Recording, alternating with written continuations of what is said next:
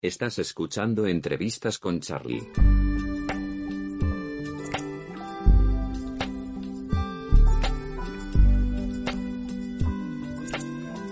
Vale, así que, bueno, pues si te parece vamos a empezar. Quiero empezar un poco haciéndote una pregunta muy sencilla que es quién eres y de dónde vienes, para que te presentes un poco para la gente que está aquí que no te conozca. Bueno, pues para empezar, un saludo a todos los que nos estén escuchando ahora mismo, ¿vale?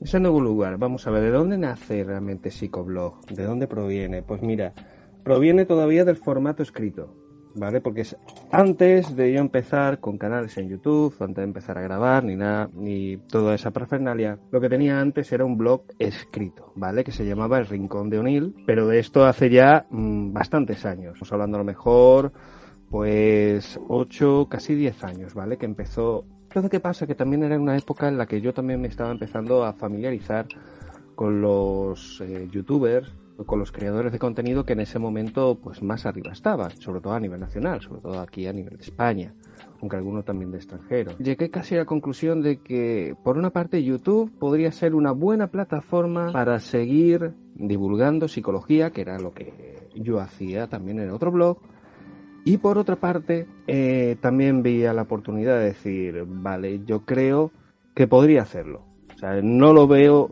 en ese momento no lo veía tan complicado lo que era el mundo de YouTube. Básicamente pequé de novato, como todo el mundo, que empieza en la plataforma de, una, de alguna manera o de otra. Ya no, ya está más normalizado, por lo cual el que quiere empezar en YouTube como que se lo piensa más, eh, recopila un poco más de información, ve realmente cuál es el nivel que existe a día de hoy, eh, pero yo en el momento empecé con muy poquito. Empecé con un formato, vamos, grababa con una webcam, que era mi antiguo ordenador, que llegaba, yo qué sé, si era 320p, ese era el nivel técnico que yo tenía, ¿eh? No tenía ni idea de edición, no tenía ni idea de sonido, no tenía ni idea de absolutamente nada, pero así empecé. Y desde ahí, pues, siete u ocho años después, pues estamos, pues, como estamos ahora. No significa que lo sepa todo, no significa que esté a lo mejor súper bien posicionado, a lo mejor dentro de lo que son el resto de los canales de España, pero eh, empecé divulgando psicología, que era lo que quería, y a día de hoy sigo divulgando psicología, con, pues bueno, mejores resultados. Vale, vamos a hablar de psicología. Entonces, yo creo que para empezar un poco a meternos dentro de ello, te quiero preguntar qué es la psicología. Es decir, ¿es una ciencia o no es realmente una ciencia? Claro, si buscas la definición, vas a ver que psicología es la ciencia que estudia la conducta humana, tanto privada como pública, como individual, como social, tanto consciente como inconsciente, no en el sentido freudiano de inconsciente, pero también de forma inconsciente y también tanto lo que es la conducta observable como también la conducta no observable. ¿no? A lo largo de la historia de la psicología, mm, digamos la psicología más científica en sus momentos eh, de inicio, los principales estudios se mostraba, se centraban exclusivamente en lo que era la eh, conducta puramente observable, es decir, la conducta que tú hacías directamente con tu propio cuerpo, las respuestas, eh, las diferentes digamos, adaptaciones que tú tenías con el medio, lo puramente observable, era lo que se medía en principio dentro del mundo de la psicología, no se medía otra cosa, ¿vale? Todo lo que no fuese observable no podía ser proclive de analizarse a nivel experimental y por lo tanto estaba fuera del campo de la psicología. Sin embargo, a medida que avanza la historia, avanza también el tipo de pensamiento, la propia filosofía en cuanto a la propia psicología científica, y ya empezamos a tener en cuenta lo que son los procesos mentales superiores, lo que son los procesos cognitivos, ¿vale? Y ahí empezamos a investigar cómo funciona la memoria, cómo funciona el lenguaje, cómo funciona el pensamiento y en definitiva todo aquello que no es especialmente, que no es directamente observable, porque a ver, mm, no es, el pensamiento no es directamente observable. Eh, la memoria tampoco, sin embargo sí hay medios por los cuales sí puedes acceder a esa memoria a muchos niveles para ver cómo se comporta y para también saber estructurarla según qué casos. Entonces a partir de ahí pues empezamos también con esa área. Por eso sabemos perfectamente que a día de hoy pues bueno, tenemos la psicología como una ciencia y de hecho así fue pues desde el siglo XIX, que se fundó el primer laboratorio. Si la comparamos quizás con otras ciencias, se sabe perfectamente que es una ciencia muy, pero que muy joven, es una ciencia que en comparación a lo mejor con la química, con la física y con los, eh, digamos, con el componente que llevan estas ciencias, pues es eh, muy, pero que muy joven. Pero aparte también es muy moderna, por lo cual bebe de conocimientos de otras eh, ramas, de muchísimas ramas, y también aporta conocimiento a todas estas ramas.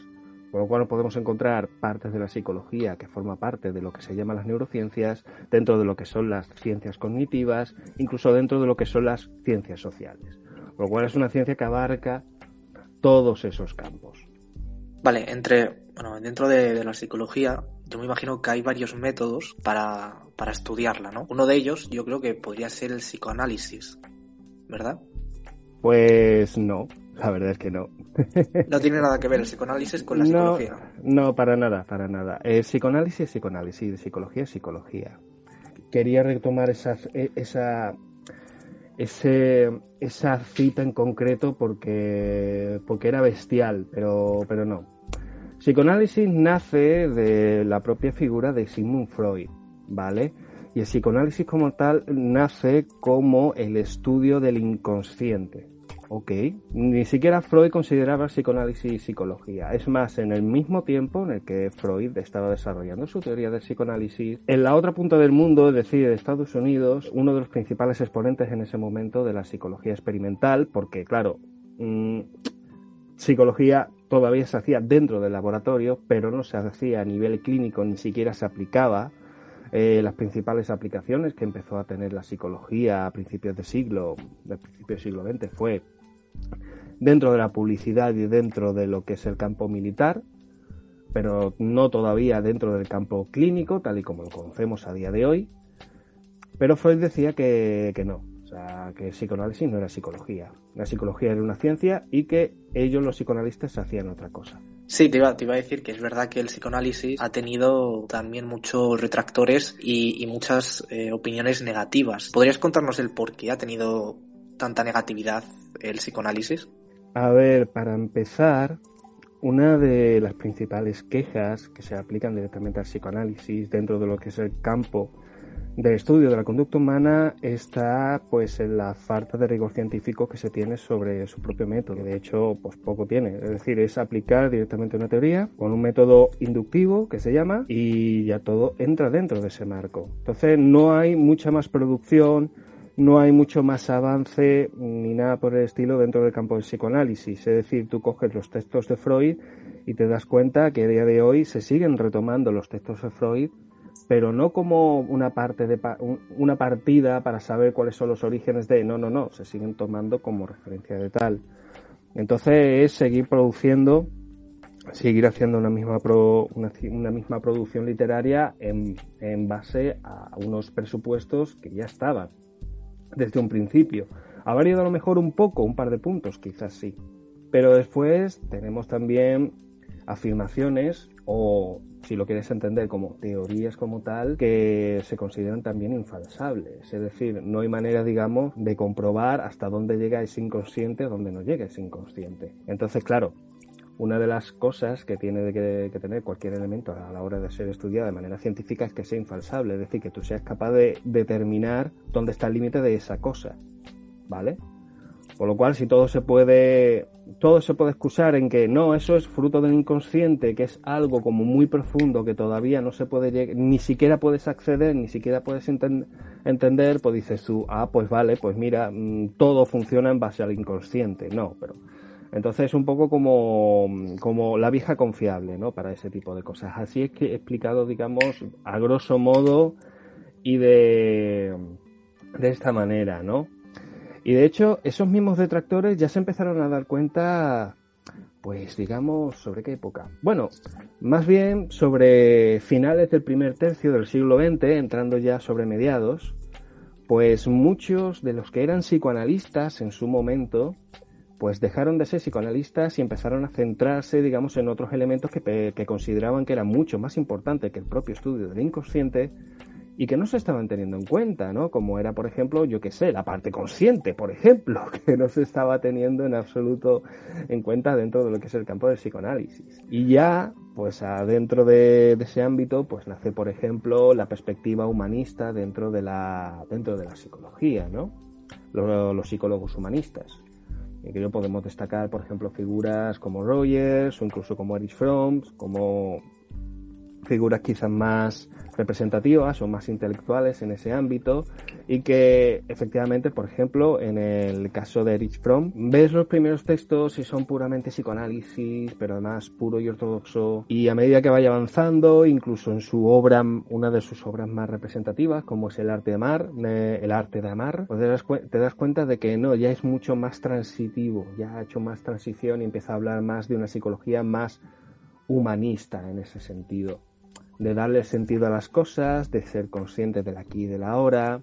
Y aunque sí es verdad que ha tenido muchísimos detractores a lo largo de la historia y siguen teniendo y tal, lo que no hay que negar es la propia aportación revolucionaria intelectual que sí ha tenido ese psicoanálisis en cuanto a lo que es la propia cultura europea, por decirlo. Bueno, entre otros tantos aportes, ¿no? Porque en empezar a ver, digamos, esa visión de que la mente puede enfermar de igual manera que puede empezar a enfermar el cuerpo, esa forma de acceder a través del lenguaje, a través del trato personalizado, para acceder, digamos, a los problemas mentales de la gente.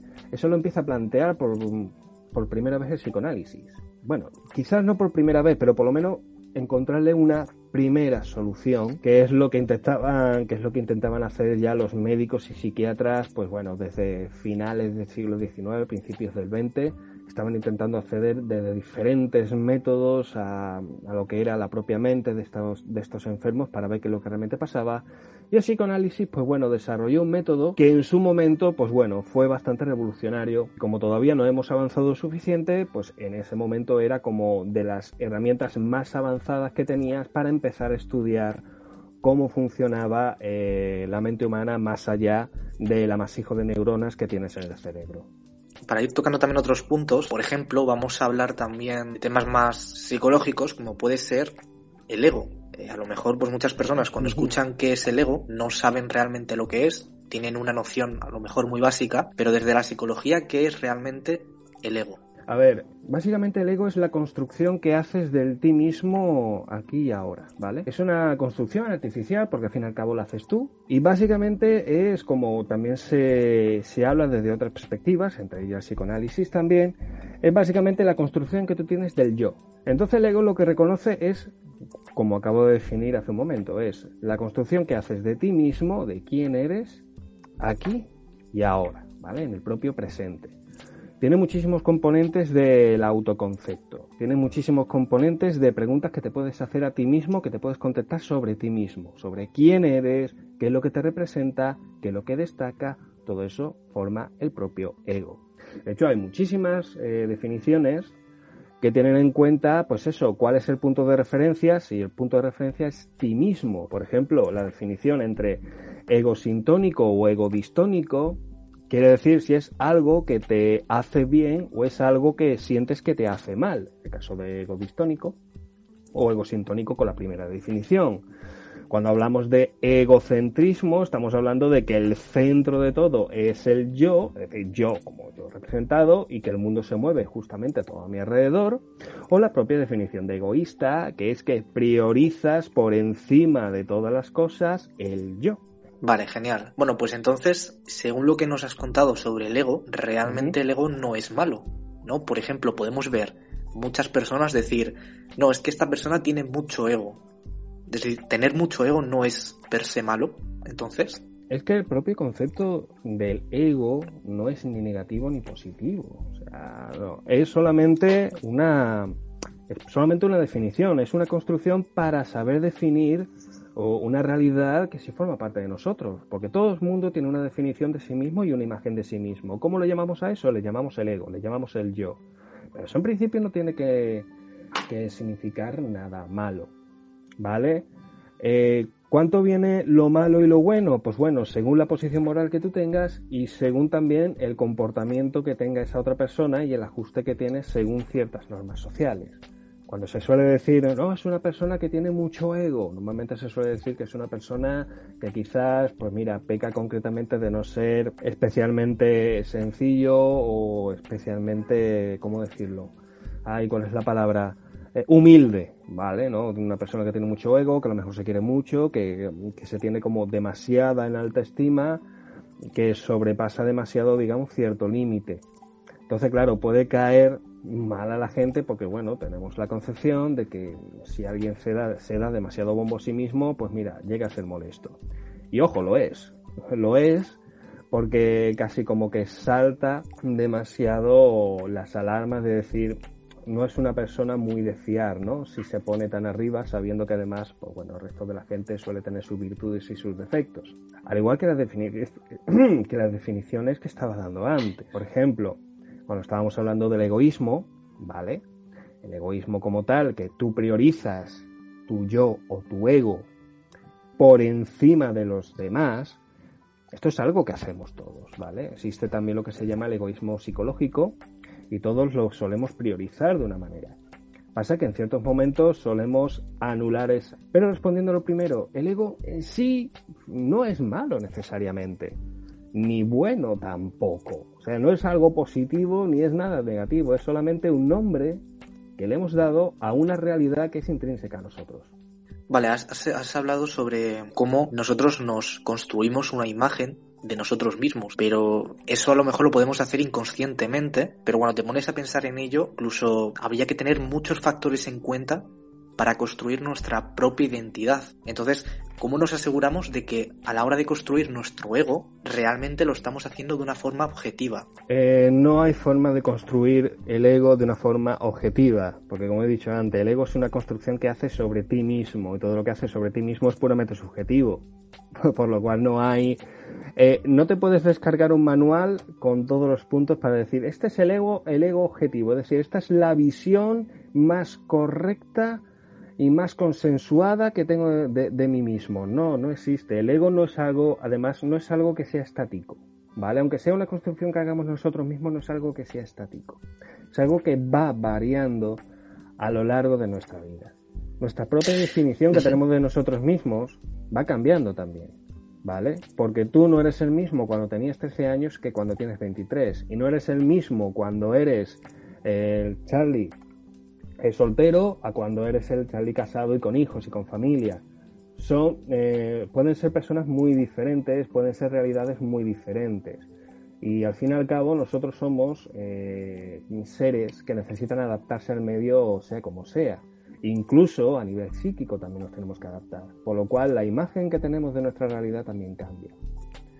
Entonces, eh, esa visión a lo mejor más innata, o mejor dicho, más eh, incambiable que a lo mejor podemos tener sobre el ego, para aquellos que lo tengan, pues mira, eh, pueden sentirse aliviados de deshacerse de esa idea, porque realmente no es así. No va a haber un ego objetivo, siempre va a ser subjetivo, pero va a cambiar con el tiempo, por supuesto, y claro, vas a tener la oportunidad en el futuro de, ¿por qué no?, forjarte, digamos, una imagen sobre ti pues quizás más positiva o incluso más adaptada o incluso más ventajosa de cara no solamente para ti, sino también a la propia comunidad en la que estés integrado o en el propio ambiente en el que estés integrado. Todo eso se puede hacer, por supuesto. También relacionado con esto, por ejemplo, una persona que tenga un trastorno de identidad y, bueno, según dicen, pues que, que no se conocen, ¿no? O que han perdido la noción de quiénes son, ¿Qué relación tiene esto con el ego? Sí, es verdad que hay personas que de repente no se acuerdan ni quiénes son. Eso no estamos hablando de un trastorno de identidad, estamos hablando quizás de trastornos de la memoria, donde hay lesiones en el cerebro, donde la persona no es capaz de, no es capaz de procesar cierta información sobre sí mismo que antes sí era capaz de procesar eh, completamente. Entonces, son personas que de repente ya no se acuerdan, que es la cosa, ya no se acuerdan de su nombre o ya no se acuerdan de datos vitales suyos que antes sí eran capaces de acceder. No es un problema del ego, es un problema de acceso a la información o de pérdida de cierta información.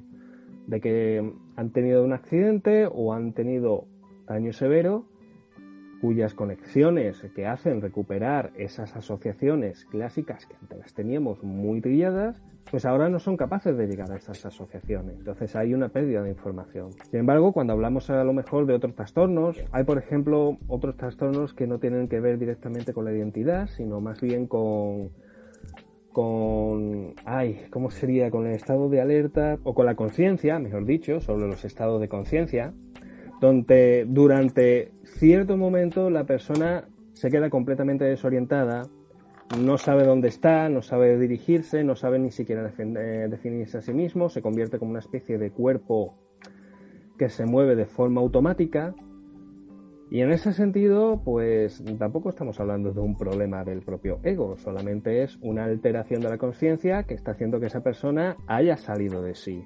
Normalmente ese tipo de problemas se da, pues bueno, porque está eh, en un peligro inminente y en estados de un peligro inminente, pues bueno, eh, la mente tiende a disociarse, por lo cual ya no estamos hablando ni siquiera de trastorno de conciencia, estamos hablando de trastornos disociativos y lo que hace es separar, digamos, un poco lo que es el proceso mental de lo que es el resto del cuerpo para evitar más daño psíquico.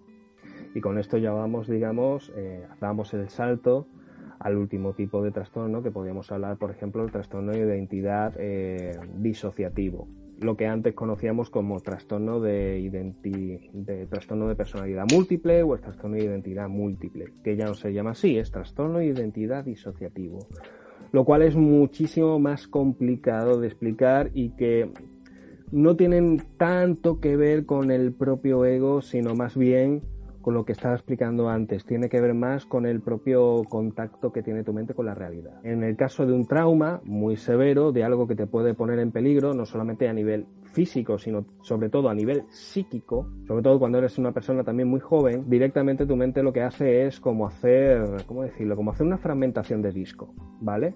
Crea una fragmentación de disco y mete en esa fragmentación pues ese recuerdo o ese evento traumático para separarlo del resto de la psique. ¿Para qué? Para que no contamine y para que no lo haga más doloroso. Lo que pasa es que hay personas que no solamente generan una sola fragmentación de disco, sino que pueden generar dos, pueden generar tres, pueden generar cuatro, y al fin y al cabo lo que es eh, nuestra energía psíquica, o mejor dicho, lo que es nuestro funcionamiento psicológico normal, tiene que seguir funcionando, tiene que seguir para adelante.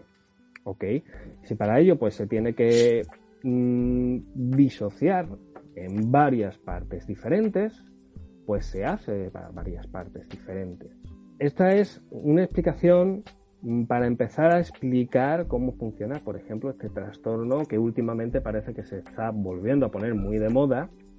También es verdad porque es bastante misterioso y llama muchísimo la atención de que en una sola persona pues se pueda identificar con otras tantas eh, que aparecen, que desaparecen, que unas hablan, que otras tal, y que todas conviven dentro de la misma psique, al punto de que muchos pues directamente no se lo creen, directamente llaman a, a lo que le sufren, que bueno, que son cuentacuentos y tal, cosa que no es así.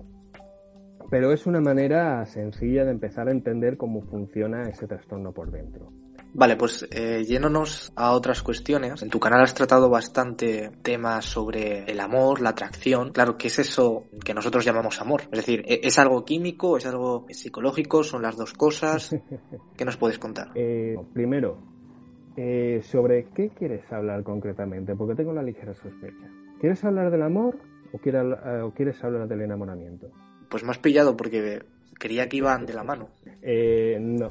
Y además de la casualidad que en el vídeo que voy a subir mañana lo dejo muy claro. Hay una frase que digo muy, muy, muy, y además la resalto, que es enamoramiento no es amor, ¿vale?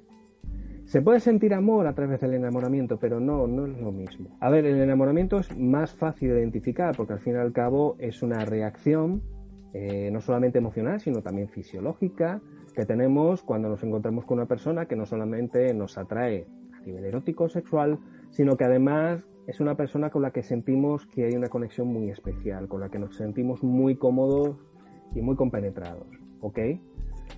Eso es lo que es el enamoramiento, ¿vale? Eh, también es verdad que tiene sus diferentes síntomas, sueles obsesionarte muchísimo con esa persona, piensas muchísimo, por una parte te sientes como muy positivo y muy eufórico, pero también tienes momentos de bajona muy fuertes en los que realmente sientes que a lo mejor puedes eh, sentirte un tanto deprimido.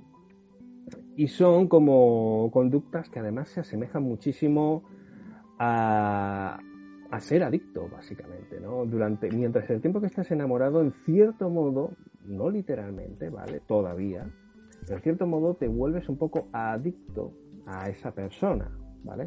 Y digo hasta cierta manera, ¿vale? Todavía no eres adicto. Sin embargo, si te descuidas, puedes llegar a, crear una dependencia, puedes llegar a convertirte realmente en un adicto con la otra persona y eso no es sano eh, mire por donde se mire, ¿no? Pero el enamoramiento sí es una reacción natural que tenemos los seres humanos y que tiene además una finalidad, que es la que, que es la de romper cuanto antes las máximas barreras personales que tenemos con la otra persona para conocerla lo, mejor posible, para intimar lo, mejor posible, para crear, eh, digamos, la situación idónea pues para generar nido al fin y al cabo es una estrategia reproductiva. Sin embargo, cuando hablamos de amor, esto es ya muchísimo más complicado, porque ya no es tanto de hablar de, psicología pura y dura, sino que nos vamos también al campo de la propia filosofía, ¿no? De lo que realmente entendemos como es el amor.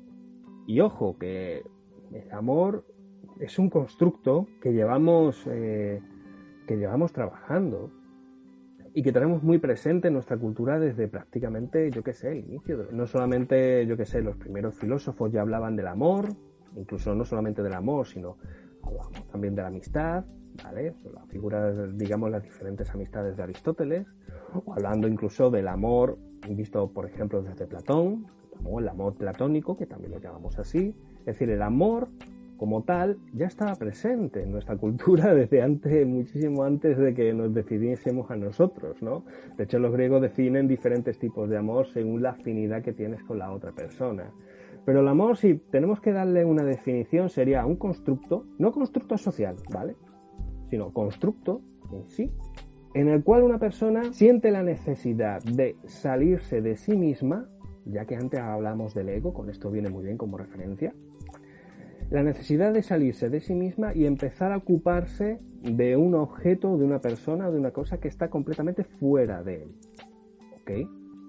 En el momento que los seres humanos empiezan a ver que ya no solamente socializando por el puro egoísmo propio de que si somos más tenemos más posibilidades de sobrevivir, o por el hecho de al compartir ciertas ideas morales, pues podemos convivir muchísimo más en paz dentro de la misma comunidad, cuando ya sobrepasas eso, ves que es más importante a lo mejor mostrarte o dar ciertos recursos propios por los demás, priorizándolos a ellos antes que a ti mismo y viéndolo realmente como algo muy necesario o por parte tuya, como si haciendo eso te fuese a salvar también a ti o te fuese a ser beneficioso también para ti, entonces podemos empezar a hablar de los primeros resquicios de lo que es la propia construcción del amor, ¿no? Y así podríamos definir el amor de, primera instancia, ¿no? Es como salir de ti para empezar a ocuparte de otros. Y de hecho, si empiezas a mirar la literatura por todos lados, cuando hablas de amor, cuando hablo de amor, hablo de amor más allá de lo que normalmente solemos entender, que son las relaciones de pareja, te das cuenta de cuando la gente habla de actos de amor y habla de amar, te das cuenta de que todo se centra exclusivamente en preocuparse por otras personas o por otras cosas, más incluso que por uno mismo. Más allá de lo que pueden ser, yo que sé, eh, los encuentros pasionales, que las palabras bonitas y todo eso que pertenece además a otro tipo de realidades. Vale, entonces podríamos decir que el amor es algo más general que se puede aplicar a todas las personas y el enamoramiento es algo aplicado más a una pareja. Bueno, sí puede ser una forma de hacerlo. Digamos que el amor nace en ti, ¿vale? Y además depende de ti para que nazca el amor. Pero el enamoramiento es una reacción que cuando te ocurre, te ocurre. O sea, tú no puedes elegir exactamente de quién te enamoras. De hecho, seguramente, de mucha gente que nos esté escuchando podrá corroborarlo. En el sentido de, no sé, yo nunca me fijé en esta chica o nunca me fijé en este chico, pues resulta que, yo qué sé, a partir de cierto momento, pues empecé a sentir curiosidad, empecé a fijarme un poco más y cuando me di cuenta, pues estaba súper colado o estaba súper colada. Dice tú, ¿cuándo ha pasado esto? Cuando en realidad nunca he tenido en cuenta esta otra persona. Pues se la vi, es que, la, es que es así, o sea, funciona de esta manera, ¿no? El enamoramiento a veces puede ser muy traicionero, ¿no? En ese sentido. Vale, al ser el enamoramiento un conjunto de, de varias cosas, claro, se puede ser no superficial a la hora de enamorarnos de una persona, porque obviamente lo primero que mm. vemos es a la persona en sí. A ver, las personas más atractivas eh, cumplen con eso, ¿vale? Son más atractivos, es decir, te atraen más, centran más, tu, centran más tu atención sobre ella, ¿vale? Que sobre otras personas. Lo que tiene la, lo atractivo como tal, así se describe. Sin embargo, para enamorarte realmente de una persona en concreto, no es tanto el tema de la atracción. Hombre, ayuda mucho, porque si tú ya de por sí atraes la atención de una persona durante mucho más tiempo, pues puede hacer posible pues, lo que genera el enamoramiento, que es compartir experiencias realmente, ¿vale? Al fin y al cabo, el enamoramiento no es más que una expresión del yo en el otro, ¿ok? En el sentido de que tú estás buscando elementos comunes en la otra persona con lo que tú te sientas identificado o que sientas, digamos, que son cualidades que a ti te faltan o que a ti te vayan a compensar de alguna manera. Eso es lo que hace que nos enamoremos de las otras personas, ¿no? Porque al fin y al cabo estamos proyectando nuestra propia imagen del yo sobre esas otras personas. Si una persona atractiva está centrando tu atención, pues puede hacer posible de que comparta más experiencias contigo, que compartáis más información, que hagáis más cosas juntos, por lo tanto, que con el tiempo termines provocando ese enamoramiento por parte de la otra persona. De otra manera, pues bueno, a lo mejor pues tendría que ser algo mucho más fortuito. Fin y al cabo, la parte del propio atractivo es como, ¿cómo decirlo? Es como una técnica, es como una herramienta, es como un paso previo, pero que no es definitivo, ¿vale? Sí, después, cuando empezamos a mirar estudios y empezamos a ver estadísticas, vemos que sí, lo, aquellos que tienen un tope de más atractivo, pues vale, atraen, como hemos visto, y además que lo he representado en muchísimos vídeos, atraen la atención de muchísima más gente. ¿Vale? Sin embargo, a la hora de emparejarse y a la hora de formar relaciones y todo eso, pues normalmente suelen hacerlo con la gente que tiene más o menos el mismo nivel de atractivo que estas personas. Y lo hacen por eso mismo, no solamente porque sean unos superficiales y solamente quieran ver el nivel de atractivo, sino que es que a la hora de de experimentar eh, diferentes experiencias y todo eso y de compartir diferentes mundos, hay más posibilidades que lo hagan este tipo de personas que otras. De esta manera nos podemos encontrar, por ejemplo, como, yo que sé, actores famosos, o actrices o celebrities en definitiva, eh, no se suelen emparejar, digamos, con gente de barrios obreros, ¿vale?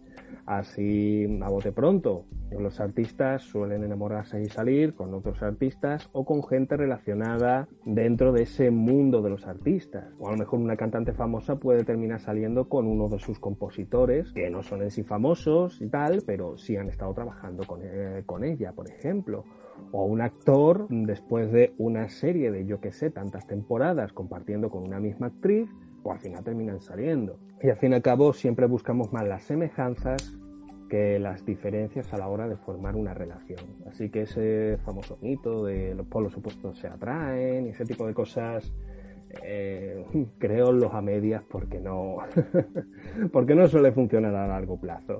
Seguro que conoces a diferentes personas que utilizan, digamos, la psicología para seducir a las personas. Y de hecho hay muchos vídeos en YouTube de gente española tratando estos temas. O sea, ¿realmente se puede hacer eso? ¿Se puede seducir a una persona utilizando trucos psicológicos como ellos proponen? Te voy a plantear la pregunta de otra manera. ¿Puedes terminar vendiendo un producto convenciendo a la otra persona de que te lo compre? Por ejemplo, la figura de un comercial. ¿Puedo utilizar diferentes técnicas de marketing para vender un producto? Eh, sí, pero depende del producto, será más difícil o, o más fácil, ¿no? Pues aplica exactamente lo mismo al lado contrario, ¿vale?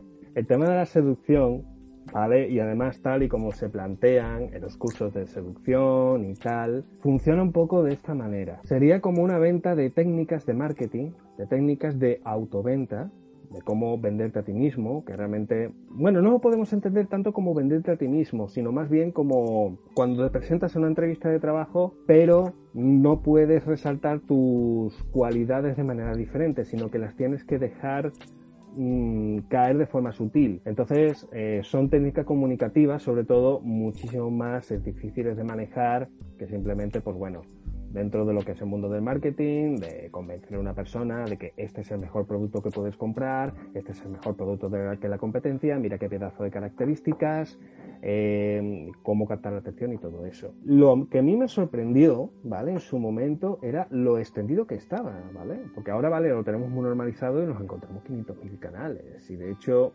yo conozco a un par de a un par de canales que se dedican también a ello. La verdad que les va eh, bastante bien dentro de lo que es su trabajo. Eh, me es sorprendente, ¿no? Pero que al fin y al cabo no deja de ser otra cosa que aprender habilidades sociales. Aprender a cómo desenvolverte en el mayor número de situaciones posibles, de cómo entrar, hablar sobre todo con chicas, y, hablo sobre todo con chicas por los que, que, normalmente los que más suelen solicitar este tipo de servicios suelen ser hombres más que mujeres. Entonces, pues por eso digo normalmente eso de perder el miedo, acercarte a chicas, de saber sacar conversación, de seguir manteniendo eso, a la misma vez que de manera, de manera paralela pues intentas provocar eh, un poco de deseo. Provocarlo de tal manera que la chica, si lo acepta, puede entrar en el mismo juego o en la misma dinámica de conversación, por lo cual podrías tener un rato muy divertido en ese juego de seducción. O mm, si te lo rechazas, pues también estaría muy bien hacer bastante hincapié en ver cuando la otra persona pues te está rechazando y retirarte de manera elegante sin tener por qué violentar más la conversación que estás teniendo de la. Entonces sí he visto gente que se ajusta más a ese esquema de jugar sobre todo con la comunicación, pero también he visto gente que directamente juega intenta jugar con el engaño un poco. Con tácticas un tanto más, eh, ¿cómo decirlo? Vale, sucias, ¿no? ¿Vale? Para, que nos entendamos todo, con tácticas un tanto más sucias. Entonces, pues bueno, ya a partir de ahí, pues depende de que cada uno juzgue realmente lo que quiere, cómo lo quiere, cómo lo quiere realizar y todo eso. Pero sí es verdad que existen, digamos, técnicas de seducción que son más asertivas, ¿vale? Por decirlo de alguna manera, mientras que hay otras que son un poquito más invasivas un poquito más negativas a largo plazo. Vale, pues eh, una cosa muy relacionada con esto que hemos hablado, que yo creo que es lo reverso, y es el rechazo. Eh, claro, muchas veces estamos en estas situaciones donde nos han rechazado y no sabemos cómo afrontarlo. A lo mejor porque no nos han preparado para ello o no estamos preparados para ello también. Entonces, eh, yo te voy a poner una situación muy hipotética en forma de pregunta. ¿El rechazo en el amor nos puede convertir en incels yéndonos a lo extremo? ¡Buah! Pero, pero súper extremo. para empezar, eh, ¿cómo definirías entonces al incel? es una persona ¿no? que, yo creo que, no tiene que estar muy bien porque a, través de, los rechazos sociales que esas personas han sufrido, no sé si exactamente con las mujeres o en general, han generado un odio a cierto colectivo. A ver, eh, empecemos por los propios inicios de lo que es la propia definición de incel y quizás encontremos ahí realmente la respuesta de lo que sabemos que es un incel, ¿no? Eh, para empezar la definición nace creo que los años 80, sí, más o menos, los años 80, eh, que digamos es un concepto que inventó una chica, una estudiante de universidad, que bueno, creó un foro antiquísimo o una suerte de foro antiquísimo en Internet, en aquellos tiempos, todavía en Internet de Estados Unidos, en el que, que no se podría ni llamar Internet, quizás a lo mejor una Internet, donde quería pues compartir su experiencia de ser pues bueno una chica que no tenía éxito con las citas que no conseguía encajar con nadie nadie le pedía salir o ella tampoco conseguía salir con nadie no tenía ningún, ningún tipo de experiencia sexual a, lo mejor a sus 18 20 21 años y tal que es cuando la gran mayoría se empieza a estrenar. Y claro, en, en cuanto a la incertidumbre de esa situación y la frustración que también le traía, pues quería también compartir sus experiencias en la red, de una forma, eh, pues bueno, como nacen también otros tantos foros, ¿no? De no de una forma lesiva, de una forma para intentar criticar o hacer daño ni nada por el estilo, no, no, solamente pues, querer compartir su experiencia. Y bueno, pues se dio cuenta de que había también muchísima gente que también estaba en su misma situación. De ahí nace el propio concepto de incel, que significa involuntario, involuntary celibate, del inglés que significa, pues eso, celibato involuntario, ¿vale? Que es un celibato que no te lo impones tú, sino como que te lo impone el ambiente, ¿no? Tú no quieres ese, tú no quieres ese celibato, no quieres ser célibe, pero las circunstancias te están obligando, básicamente, por lo mejor porque no tienes acceso a chicos o a chicas, o porque Mm, yo qué sé, o porque todos te rechazan y por la razón que sea, y te quedas un poquito atrás en ese sentido, ¿no? Pero bueno, con el paso del tiempo, el propio concepto de incel, a medida que avanza y se populariza más Internet en todos los hogares y todo eso, empieza a tomar fuerza. De hecho, la propia chica original que inventó termina la universidad y empieza a trabajar, empieza su vida fuera de lo que es la universidad, incluso termina encontrando pareja, ya se desvive un poco de lo que ya generó ella misma en la propia, en la propia universidad, ¿no? Sin embargo, lo dicho, el concepto de incel seguía avanzando. Hasta, pues bueno, hasta nuestros días. En nuestros días, pues sí, siguen existiendo foros referente a gente que se considera incel, es decir, celibes involuntarios, que son chicos y chicas, mayoritariamente chicos, aunque también hay algunas chicas, que eso consideran que son célibes o que se lo imponen, digamos, desde fuera. Ellos no quieren, ser, no quieren serlo, ellos quieren encontrar el amor, quieren tener pareja, tienen, quieren tener experiencias sexuales, pero como que se sienten muy rechazados o que no tienen acceso a, digamos, a, a las personas para poder llegar a eso. Sin embargo, a día de hoy, pues se ha encontrado desde diferentes... A ver, ¿cómo podría estructurarlo esto? Bueno, eh, digamos que surgen y paralelamente también foros de gente más radical, que esto es algo que siempre surge tarde o temprano en Internet, ¿vale? Gente más radical que se vuelve más agresiva, más violenta, donde termina eh, esgrimiendo esas herramientas que estabas describiendo ante tú. Gente que básicamente en su propio odio y frustración pues lo plasma dentro de lo que es el mundo de Internet, ¿no? Se vuelven pues bueno, figuras o muy misándricas o muy misóginas, que lo que hacen es, sobre todo, pues eso, esparcir odio por, por todos lados, ¿no? Esto por intentar resumirlo, porque iba a hablar, por ejemplo, del caso de Elios Rogers y de también de otros tantos casos de crímenes perpetrados por gente que se autodefinían como incels y tal, pero es mejor no caer en eso porque es que si no nos podemos alargar demasiado. Da para otro podcast, ¿no? Hablar directamente de, de lo que es el fenómeno incel. Pero eh, sí, ahí lo tenemos. También se utiliza mucho como insulto ya en la red, ¿vale? En Twitter o en cualquier lado, cuando intentas criticar sobre ciertos asuntos, pues directamente te etiquetan, te llaman incel, como si fuera directamente un, insulto despectivo y una clasificación como que eres una persona que no eres eh, una persona no grata directamente, ¿no? Por lo cual ya pierde por completo el propio valor eh, un característico definitorio que tiene la propia palabra incel. Esto es lo que llama el incel. Eso es la propia definición del incel. Entonces, claro, el incel se siente rechazado, por supuesto que sí. Entonces, el rechazo puede, puede llegar a generar a un incel. Sí y no. No es tanto el hecho de rechazo, sino que que te rechacen una vez no te convierte en un incel. Está claro, ¿no? Que te rechacen muchas veces, mm, puede que sí. Porque el incel ya no es tanto el hecho de que te hayan rechazado muchas veces o que pienses que no tienes un acceso, sino también es una actitud que se retroalimenta en base a ese rechazo. Porque imaginemos a lo mejor la situación. Una persona, pues bueno, intenta acceder pues, a una chica, la chica lo rechaza, intenta acceder a otra y a lo mejor ni siquiera lo rechaza, sino que además le deja en ridículo, intenta una tercera, pues también lo rechaza. Quieras o no, eso repercute muchísimo después sobre la propia moral de la persona. Moral en el sentido de, la autoestima, ¿no? Del propio ánimo. Entonces eso le va mermando.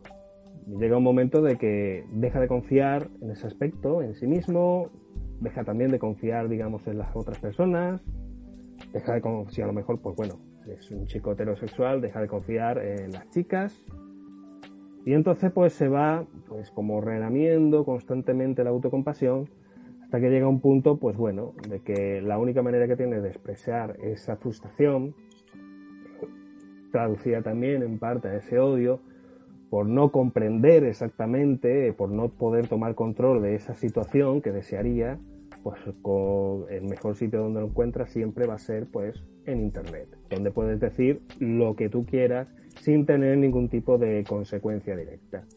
Vale, entonces em, hemos hablado del rechazo del amor, pero también existe el rechazo social. Para hilar con lo anterior, el rechazo social, por ejemplo, en una persona que, es constantemente rechazada, ¿qué repercusión tendría en la persona esa, situación? Es decir, hay muchas personas que sí es verdad que pueden asimilarlo, lo asimilan y se encierran completamente en sus casas y ya no quieren salir porque de tanto rechazo han entendido que a lo mejor no están hechos para la vida social, pero hay otras que, que lo asimilan mucho peor, le crean un montón de problemas. Al revés, las personas que se encierran en su casa y ya no quieren saber absolutamente nada, no han asimilado nada tampoco. Eso es un otro problema.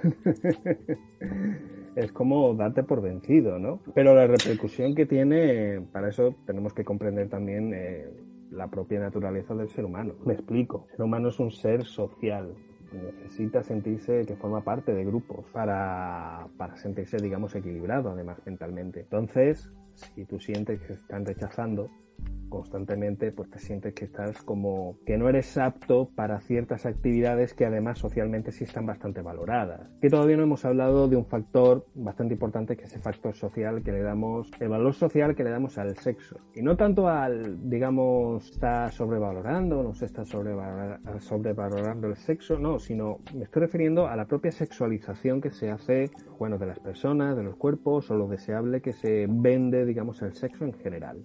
Entonces ahí también hay otra presión externa, ¿ok? Porque te están vendiendo de que el sexo es algo no solamente deseable, sino además necesario para establecer unos ciertos niveles de estatus, ¿vale?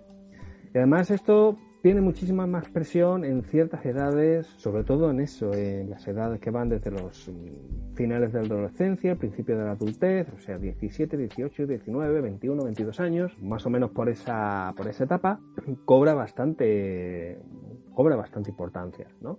Al punto de que efectivamente se pueden establecer grupos donde la jerarquía o digamos la percepción que tengan en cuanto a ti, se puede condicionar también muchísimo por la actividad previa mm, que hayas tenido a nivel sexual.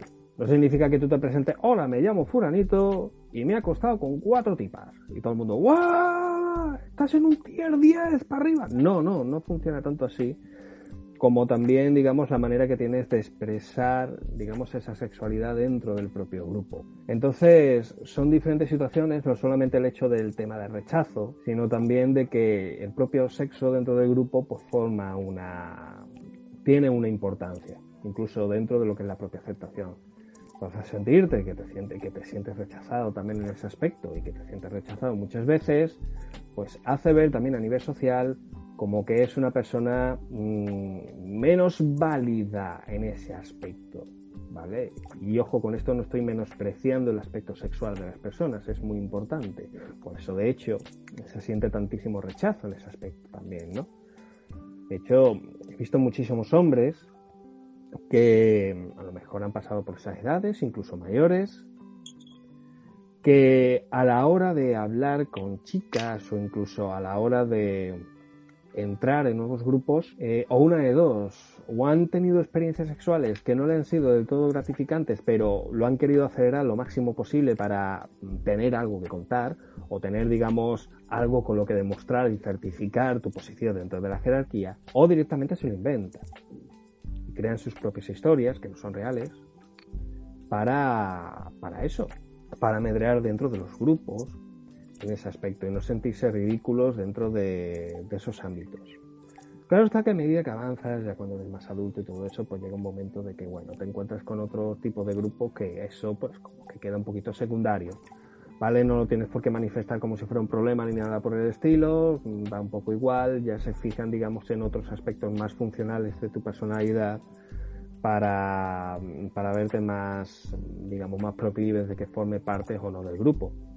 Pero en inicio la presión funciona de esa manera, por lo cual ya te puedes hacer una idea de los diferentes problemas que puede traer también a nivel individual, el nivel de inseguridad que se tiene sobre uno mismo, las dudas que se tienen sobre, yo qué sé, tus propias habilidades en ciertos ámbitos.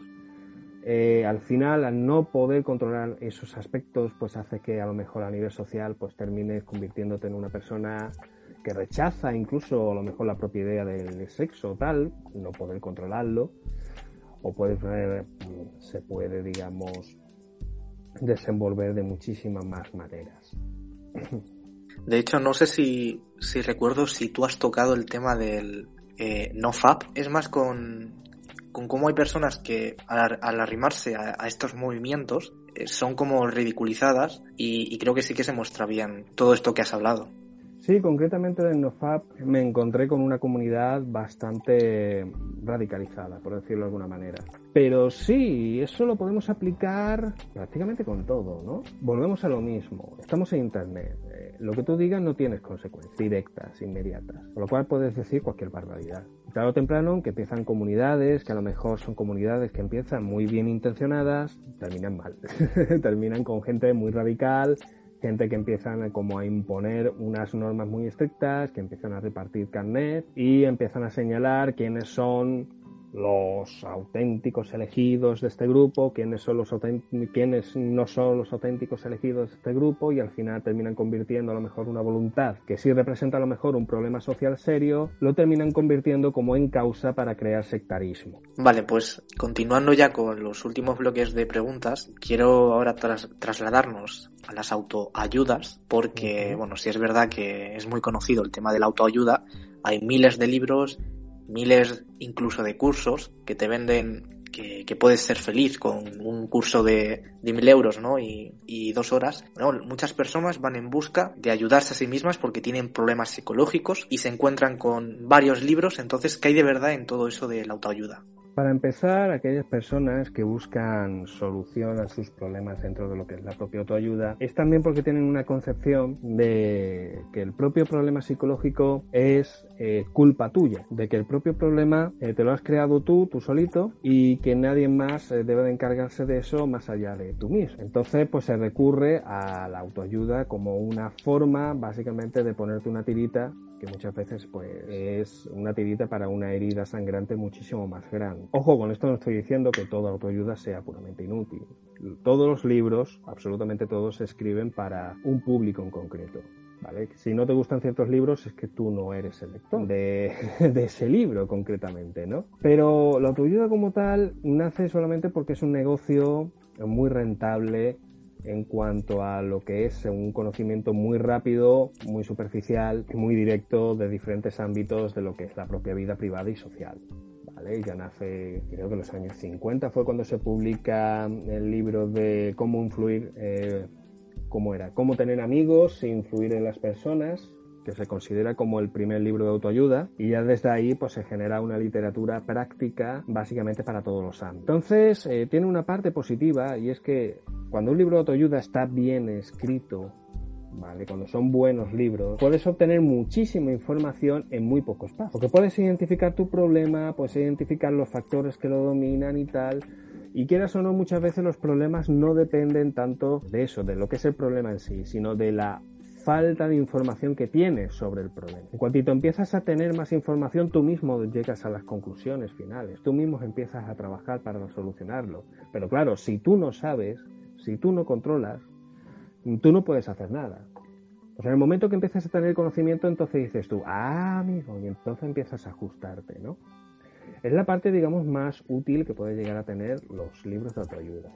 Sin embargo, también son un vehículo para transmitir una serie de ideas, pues una serie de ideas pseudocientíficas, incluso algunos pseudo religiosas, pseudo espirituales, con los cuales, las cuales puedes solucionar prácticamente cualquier tipo de problema, pero que a la vez no solucionas problemas, solamente, como he dicho, son tiritas que se ponen para seguir adelante, ¿no? Con eso encontramos cualquier libro que se dedique a transmitir mm, pues toda la filosofía recopilada desde, yo que sé, desde los años 70 con el New Age, ¿no? Con el nacimiento del New Age. Ha hecho bastante daño en ese sentido. Y bueno, como principal exponente, pues tenemos, yo que sé, uno de los libros que más he criticado en el, canal que ha sido El Secreto, por ejemplo. Y no solamente yo, se lo ha criticado yo que sé cuánta gente también.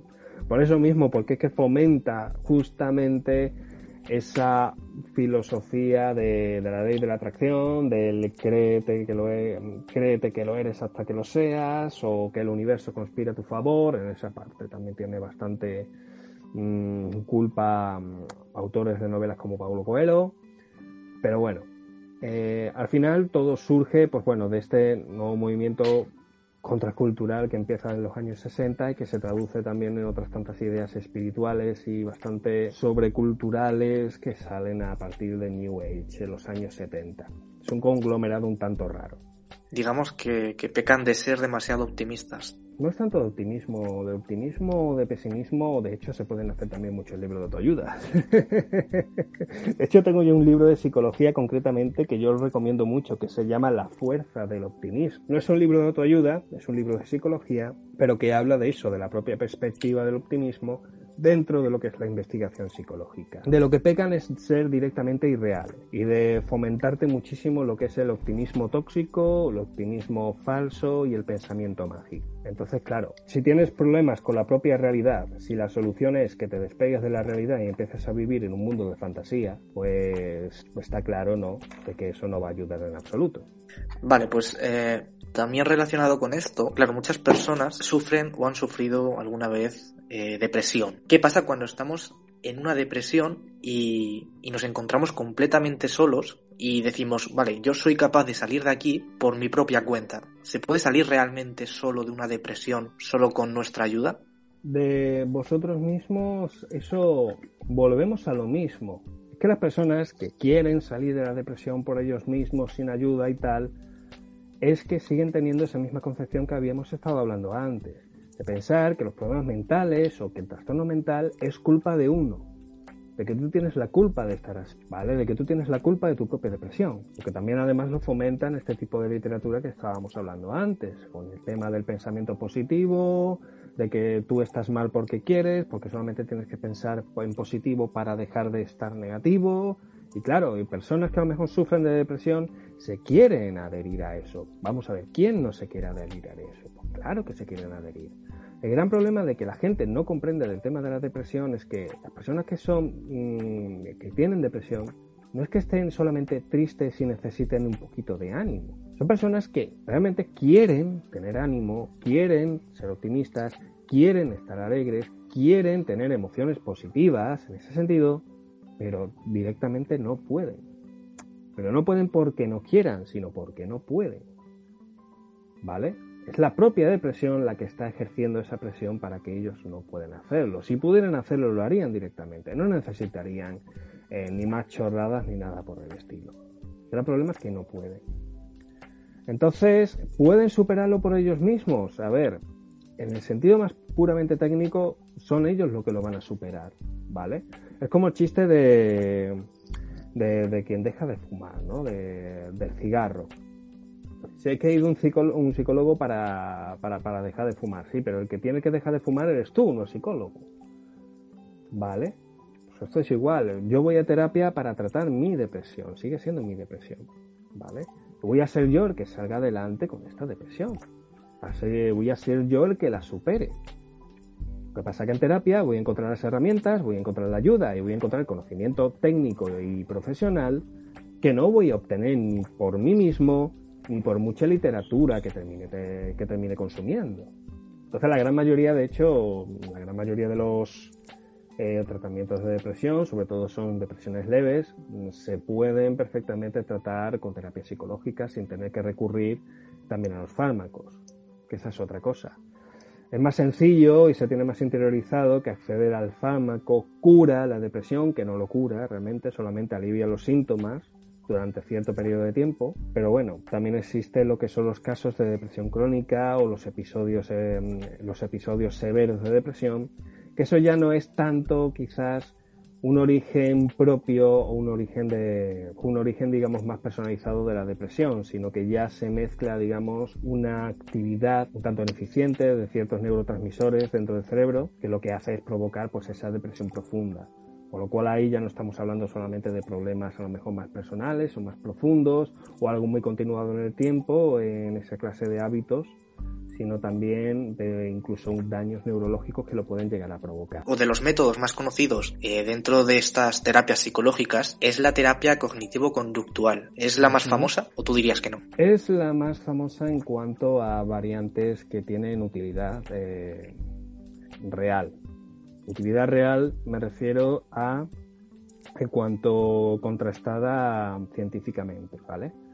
Son las que se llaman terapias basadas en la evidencia, que no solamente está la, cognitivo-conductual, que pertenece, pues bueno, a las famosas terapias de tercera generación que se llaman.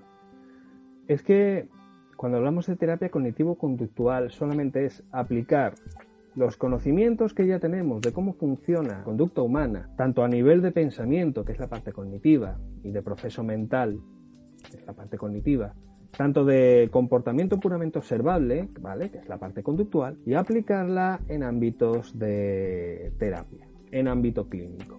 ¿Vale? Para resolver además problemas muy concretos. Ahí de hecho, pues bueno, lo se pueden encontrar páginas a través de diferentes asociaciones, no solamente pues, en España, sino repartidas por todo el mundo y además, pues bueno, muchísimos papers, muchos recopilatorios, donde te hablan de cuáles son las terapias o las técnicas terapéuticas más útiles para problemas, para los problemas clínicos más comunes que nos encontramos.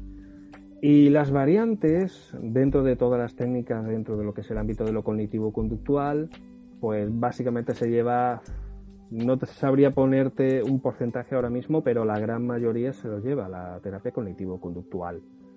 Eso significa que nos hemos encontrado con la panacea, o sea, ya hemos encontrado pues el último escalón en todo eso, ya podemos resolver todos los problemas con terapia cognitivo-conductual. Pues verá, la verdad es que no.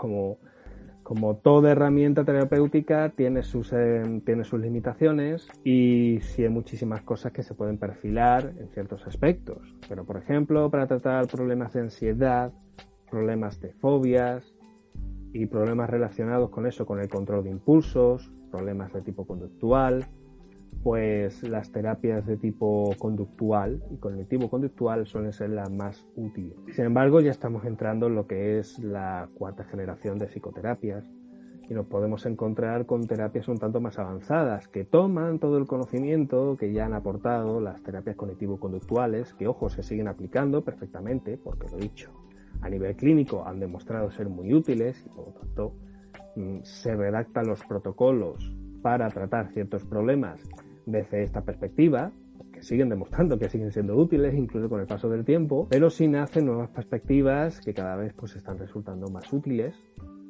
y que ya no solamente se centran en lo que es el cambio conductual para un mejor ajuste ambiental, sino también en hacer que la propia persona pues acepte cuáles son los ámbitos en los que sí puede cambiar para mejorar en el ámbito que sea y cuáles son los ámbitos en los que no puede cambiar, ¿vale? Y que son cosas que tiene que aceptar, digamos, de la realidad y cómo tiene que aceptarlo para sobrellevarlo, ¿no? Vale, eh, tenemos tres preguntas. Eh, voy a ponerlas a ver qué dicen. Hola, buenas, ¿qué tal? ¿Cómo están? ¿Cómo andan? Eh, me gustaría hacerles una pregunta y saber cuándo recomendarían que una persona vaya a hacer terapia, ¿no? Hablando de lo que es psicoterapia en sí. Eh, y cuándo y en qué casos es más recomendable que haga psicoanálisis.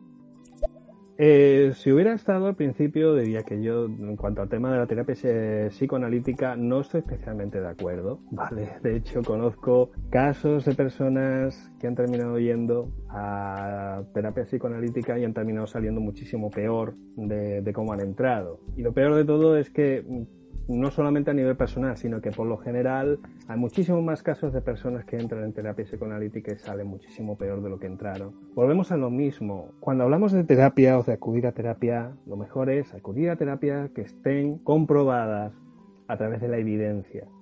Cuando hablamos a través de la evidencia nos referimos a eh, terapias basadas en estudios científicos rigurosos y en estudios clínicos que realmente pues demuestran el porcentaje de acierto o el ajuste que tienen realmente para resolver diferentes problemas concretos.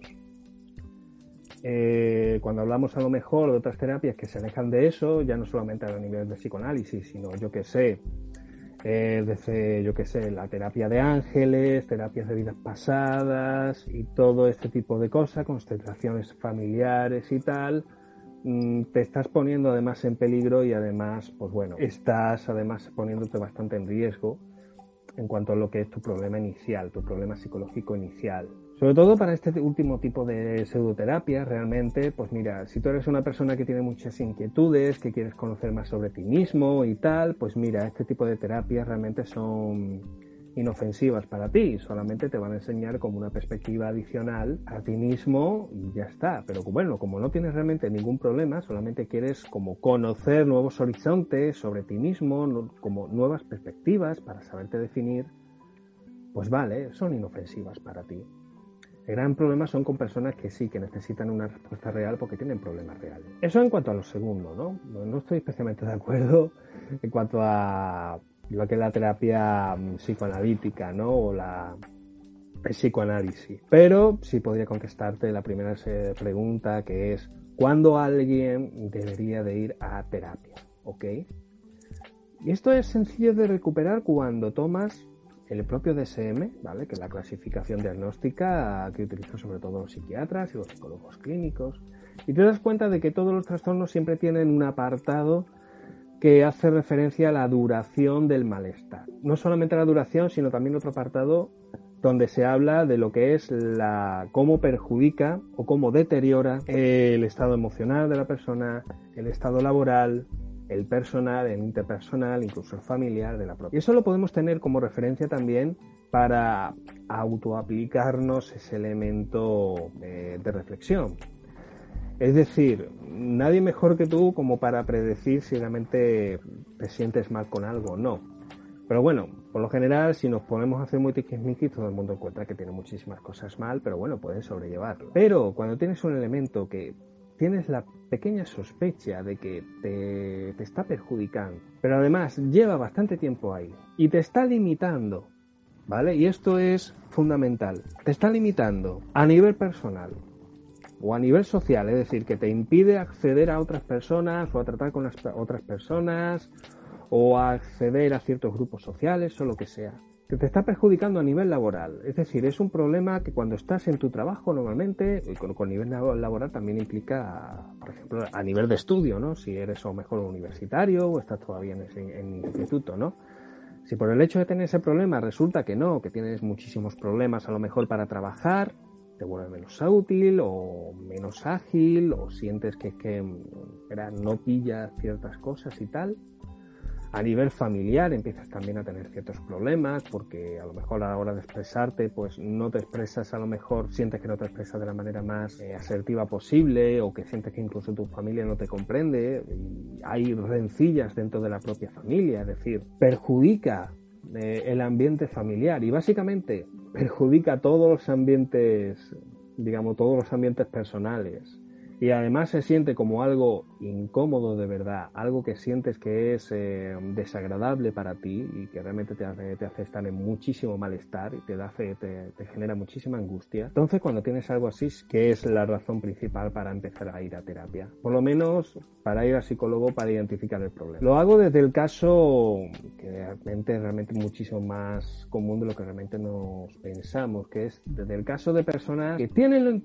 la intuición de que les pasa algo, de que hay algo malo en ellos, algún problema que realmente les está haciendo sufrir, pero que no saben identificarlo. Entonces, el primer paso es eso, es ponerle nombre al problema, ¿vale? Una de las ventajas que tiene el hecho de ponerle nombre al problema o saber describirlo es que si le pones nombre ya existe. Y si existe, se pueden poner medios para empezar a solucionar. Entonces, esas son las características que si uno se las observa, entonces es razón para empezar a ir a terapia. Otras veces no, otras veces la persona es capaz de, es capaz de, de identificarlas perfectamente porque ya a lo mejor tiene algún mínimo de conocimiento. Joder, las sensaciones que tengo son de ansiedad. Y soy capaz de identificar perfectamente que tengo ansiedad en este ámbito, en este ámbito, en este ámbito. Pues joder, ya lo tienes mucho más fácil, ¿no? Puedes ir perfectamente a psicólogo, puedes ir perfectamente a terapia y tratar la ansiedad justamente en esos ámbitos. Porque además le va a ser mucho más fácil para el propio psicólogo, va a ser más rápido, porque ya sabe perfectamente por dónde indicar. Pero me quiero centrar exclusivamente a eso, al caso de gente que a lo mejor sienta algún tipo de angustia o malestar o lo que sea y no tenga absolutamente ni idea de claramente de lo que le pasa, de, de saber delimitarlo, pero que le está afectando muchísimo a nivel personal y también en otros tantos ámbitos, pues también es una buena señal para ir al psicólogo. Bueno, has hablado del, del BDSM. El BDSM es eh, otro tipo de cosas. Eh, yo me he referido Vale, vale, sí. al DSM. Sí, me refiero al manual diagnóstico y estadístico que utilizan los psiquiatras y los psicólogos clínicos. Respecto a eso hay muchos documentales pues en contra de, de ese libro porque pues le, le atribuyen que es un invento de las farmacéuticas para encontrar trastornos para todo y que así pues puedas ir puedas ir a terapia para que te recomienden fármacos y etcétera. ¿Qué piensas tú acerca de eso? Eh, como dije antes, hay un par de apartados que siempre implica la duración y la implicación del propio sufrimiento para la propia persona. Lo dicho, si nos ponemos a pensar, todo el mundo tiene sus, todo el mundo tiene sus taras, pero que tengas una tara no significa que tengas un trastorno, ¿vale?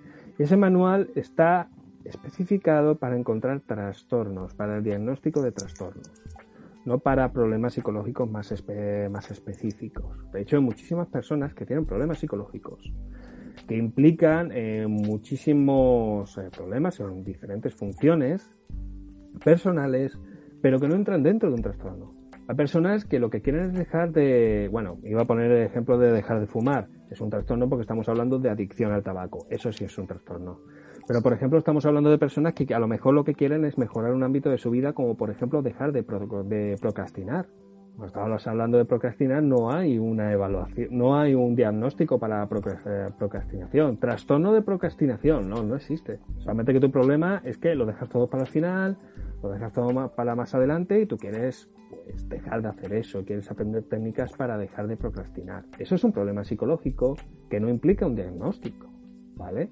Bueno, implica diagnóstico en cuanto a la identificación de los factores del problema y el problema en sí, pero no tiene un diagnóstico clínico tipificado dentro del DSM. Entonces, sea lo que te refieres con los documentales y todo eso, forma parte además de un movimiento que, bueno, ya se ha quedado un tanto extinto, que es el movimiento antipsiquiatría que surgió sobre los años 60 y 70. Y surgió además porque era, a ver, a ver, era necesario también ¿vale? Las prácticas que se hacían en aquella época en cuanto a psiquiatría, sobre todo, y en psicología clínica, pues eran bastante cuestionables, ¿vale? Y han sido bastante cuestionables durante bastante tiempo.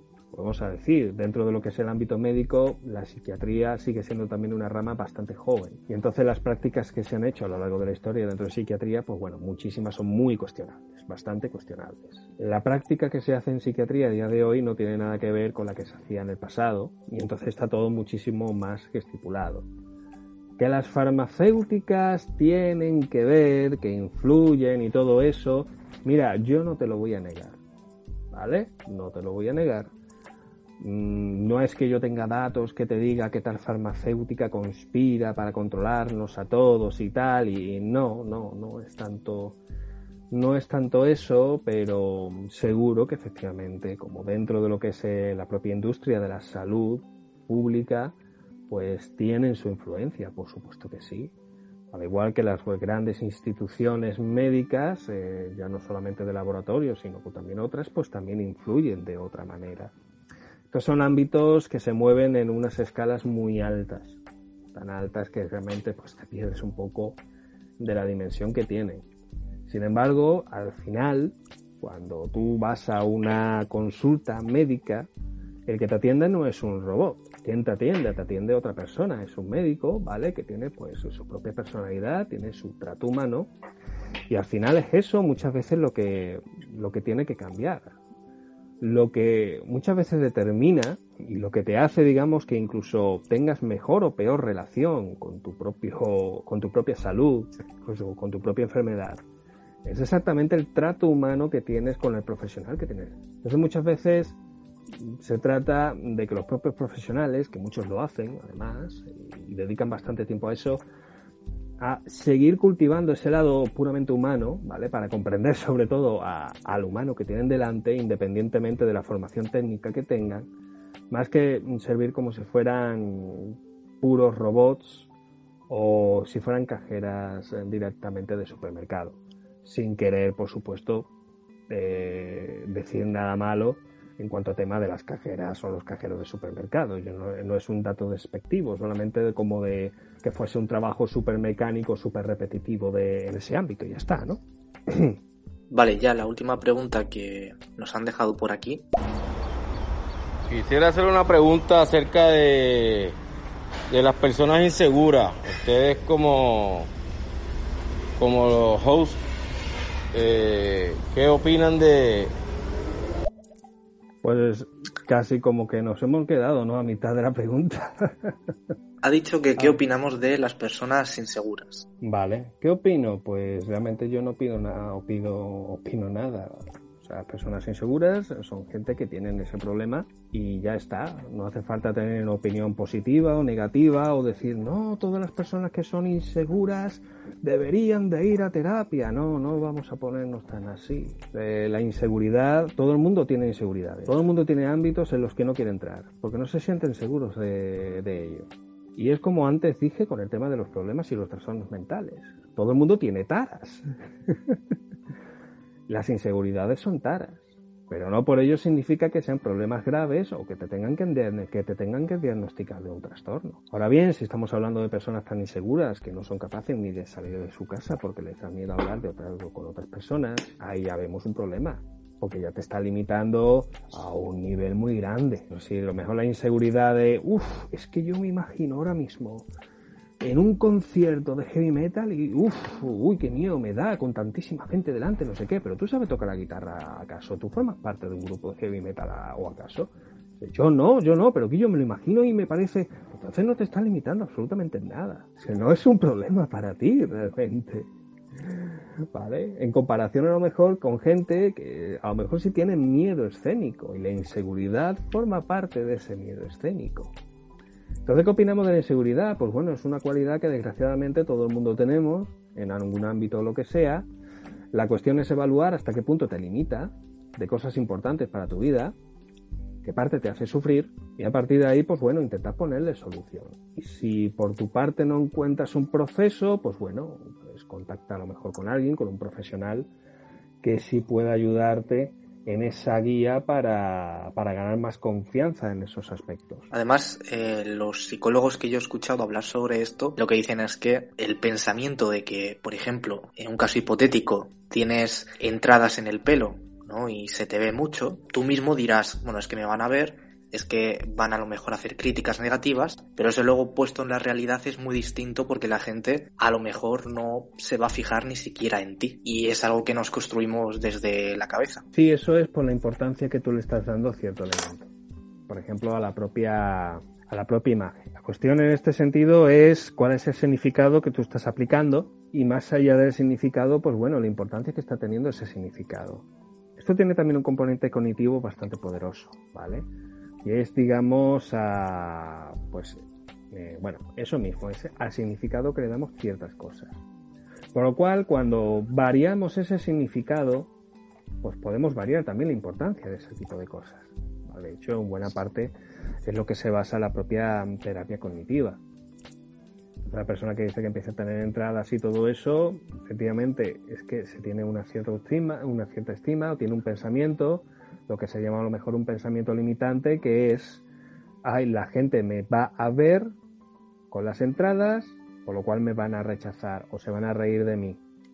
Que es un factor social muy importante para nosotros, que es el tema también, pues bueno, de que te ridiculicen, que te rechacen, y, dado pues por un factor que es el tema de, del propio pelo, ¿no? De la propia imagen. Entonces, para cambiar eso, pues el proceso sería pues hacer consciente a la propia persona al darse cuenta de que a lo mejor nadie se centra en ese aspecto de su vida, como por ejemplo puede ser el tema del pelo, y por otra parte, incluso que pueda centrarse en otros elementos que sean más importantes, en los que sí pueda trabajar y que sean algo incluso mm, más gordo que centrarse solamente en el aspecto físico o en el tema de las entradas. Vale, nos han enviado dos nuevas preguntas pero a ver, en este sentido la gente se está valorando más físicamente que, que, o sea, siempre valoramos lo mismo, ¿no? El que tiene más espectadores y tal, el que tiene... Esto es igual que el que tiene pelo, el que no tiene pelo, el que es calvo, el que sí, el que no, el que viste diferente, el que es pobre, el que es rico, todo el mundo juzga a todo el mundo, ¿vale? Porque somos jueces dentro de nosotros mismos, entonces, todos somos psicólogos, todos somos jueces, todos somos críticos, todos somos fanáticos, eh, todos somos todo, ¿vale? Pero hay quien se deja llevar mucho por, por su sentido de, de, a la hora de ser crítico criticado y ser juzgado sin darse cuenta que él también está eh, siendo una persona que juzga y critica. Entonces, eh, si tú criticas, atente a que también te expones a que te critiquen a ti, ¿no? Y si no, pues pasa del mundo y vete por otra parte eh, y no serás ni visible, ni juzgado, ni nada, ¿sabes? No serás conocido y ya está, tío. Simplemente es, es algo así, ¿no? No sé de qué estáis hablando, pero creo que el concepto va por aquí, más o menos. Gracias por la, por la opinión, gente TV. Y sí, está acertado en ese sentido de que habla de que efectivamente todos juzgan y todos son, son juzgados. Pero aplicando al modelo que estábamos hablando, pues forma parte de la importancia que tú le das a ese factor, ¿no? De lo que estábamos hablando antes. Entonces, eh, si quieres variar, digamos, esa inseguridad que te da el hecho de que a lo mejor te puedan juzgar o lo que sea, pues están en cambiar ese foco donde el foco donde plantas eh, esa debilidad. Como hemos dicho antes, puede ser perfectamente demostrando de que, a ver, nadie te está, te está juzgando, por ejemplo, con el tema del pelo o del tema de las entradas. O si no puedes, no puedes comprobar eso por X razones, pues hacer centrar, digamos, tu atención en otros aspectos más superiores incluso al hecho de que tengas entradas o no por ejemplo, de que a lo mejor te rechace la gente o no te rechace porque seas un tío muy saborío o porque seas eh, inadecuado, digamos, en el trato social que tienes con el resto de la gente. Y que si cambias incluso eso, que de hecho tienes muchísimo más control, ganas inmediatamente muchísima más aprobación. Volvemos a lo mismo, la cosa está en dónde valoramos, dónde sopesamos los diferentes significados y a través de los diferentes significados, dónde vienen también las diferentes conductas resaltantes, que va, pues bueno, en cómo terminamos valorando los diferentes aspectos. Con lo cual, sobre un elemento, si cambiamos el significado de ese elemento, pues entonces ya se evalúa de una manera diferente y nosotros nos comportamos en cuanto a ese elemento de una manera completamente diferente. Pero aún así, yo le agradezco la opinión porque efectivamente es cierto lo que estaba, lo que estaba mencionando. Vale, pues esa ya era la última pregunta, así que como ya no hay más, pues ya hemos terminado y lo doy por finalizado.